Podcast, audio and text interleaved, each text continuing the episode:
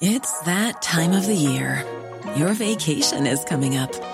You can already hear the beach waves, feel the warm breeze, relax, and think about work. You really, really want it all to work out while you're away. Monday.com gives you and the team that peace of mind. When all work is on one platform and everyone's in sync, things just flow wherever you are. Tap the banner to go to Monday.com.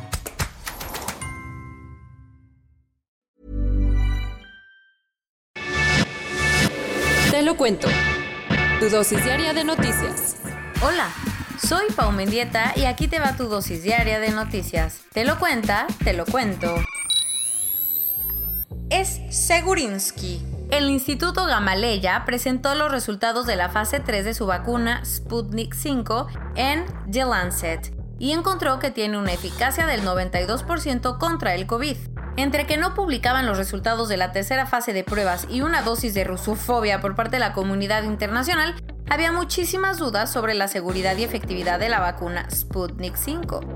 Pero finalmente ayer, en un artículo publicado por la prestigiosa revista médica The Lancet, los investigadores del Instituto Gamaleya de Moscú reportaron que la vacuna rusa ofrece una protección del 92% frente al virus tras la aplicación de la segunda dosis y no se encontraron efectos secundarios graves en los 20.000 voluntarios que participaron en esta última parte del protocolo de investigación. Pero eso no es todo, porque los investigadores rusos presumieron que su fármaco da una protección del 100% frente a los casos graves del COVID-19 y es bastante segura en adultos mayores. Así que ya hay datos más concretos para poder aprobar esta vacuna en todo el mundo y seguir los pasos de Argentina, Serbia y otros 14 países que ya le dieron luz verde. Los rusos siguieron dando la nota porque un tribunal de Moscú sentenció a más de dos años y medio de prisión a Alexei Navalny, uno de los participantes opositores del Kremlin.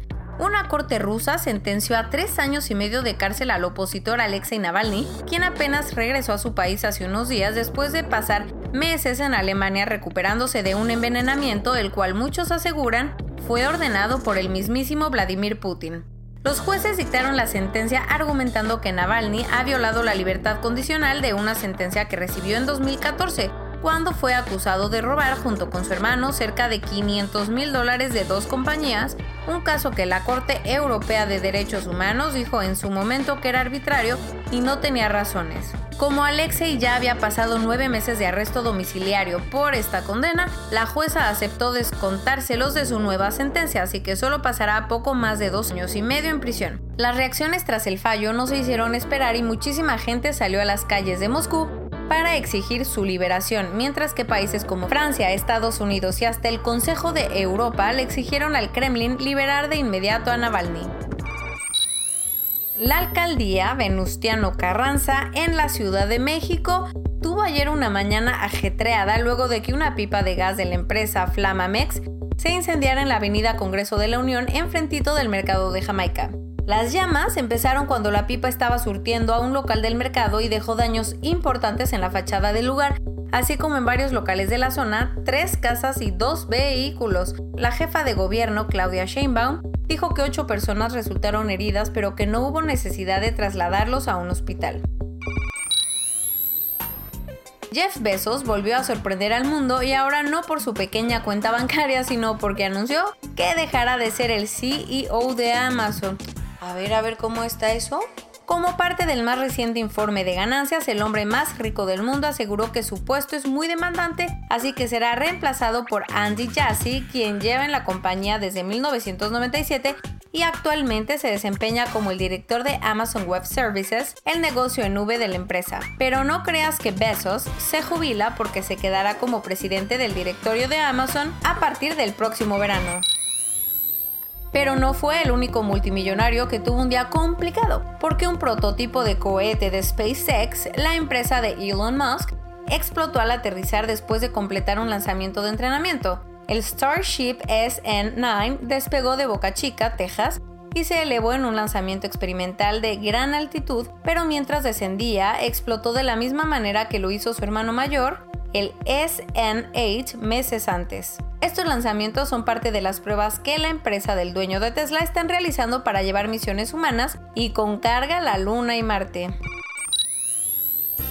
La investigación que el FBI conducía en un apartamento de South Florida terminó en tragedia luego de que dos agentes fueron asesinados a tiros y otros tres resultaron heridos. Los oficiales llegaron cerca de las 6 de la mañana al departamento ubicado cerca de Fort Lauderdale para ejecutar una orden de registro como parte de una investigación sobre pornografía infantil, pero fueron recibidos a balazos por el sospechoso quien aún no ha sido identificado, pero hay quienes aseguran que se suicidó en la escena. Esta es la primera vez desde el 2008 en la que un agente del FBI muere en servicio.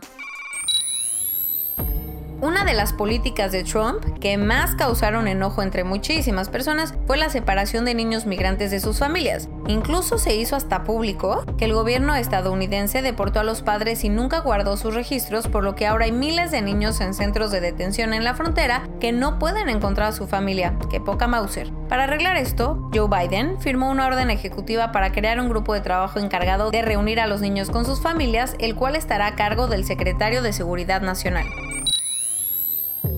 En plena Segunda Guerra Mundial, el histórico líder inglés Winston Churchill puso a prueba sus habilidades artísticas y tras la conferencia de Casablanca en enero de 1943, pintó Tower of the Kuchuvia Mosque, su único cuadro. Ahora esta pieza se puso en subasta y se espera que alcance un precio de 3.4 millones de dólares, no tanto por su calidad sino por la historia que hay detrás de ella. Lo más chistoso de la historia, la vendedora es la mismísima Angelina Jolie, ya que la obra pasó a sus manos después de pertenecer al presidente estadounidense Franklin D. Roosevelt.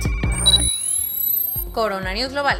En el mundo. A nivel global ya hay más de 103.835.000 casos y hasta ayer en la noche al menos 2.251.000 personas habían muerto. En México, 1.874.092 personas han enfermado de COVID-19 y desafortunadamente 159.533 han muerto.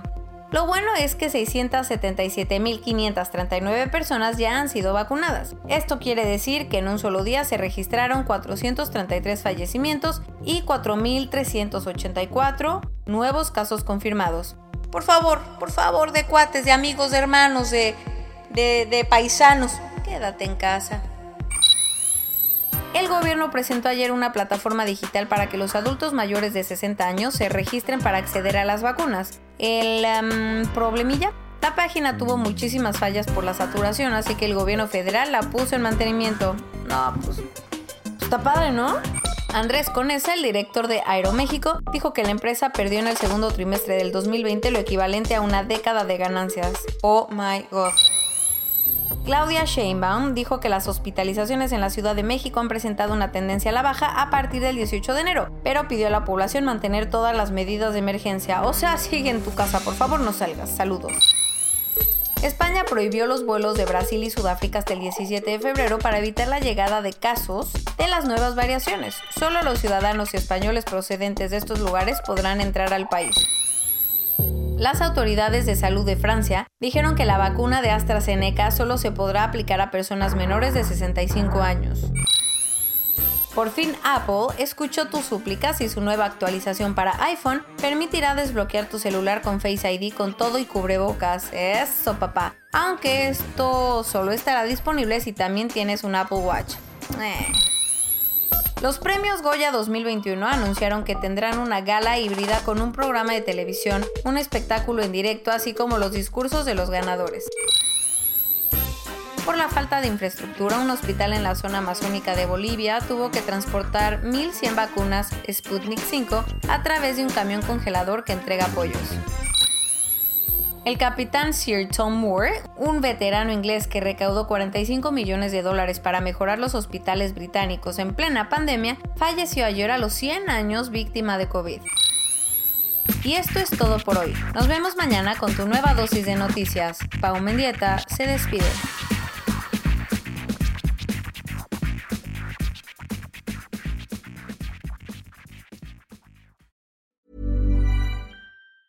¿Te preocupas por tu familia? Entonces, ¿por qué darles solo huevos ordinarios cuando pueden disfrutar de lo mejor? Egglands Best, los únicos huevos con ese delicioso sabor fresco de granja, además de la mejor nutrición, como 6 veces más vitamina D, 10 veces más vitamina E y 25% menos de grasa saturada que los huevos regulares, además de muchos otros nutrientes importantes. Así que, dales los mejores huevos. Egglands Best, mejor sabor, mejor nutrición, mejores huevos.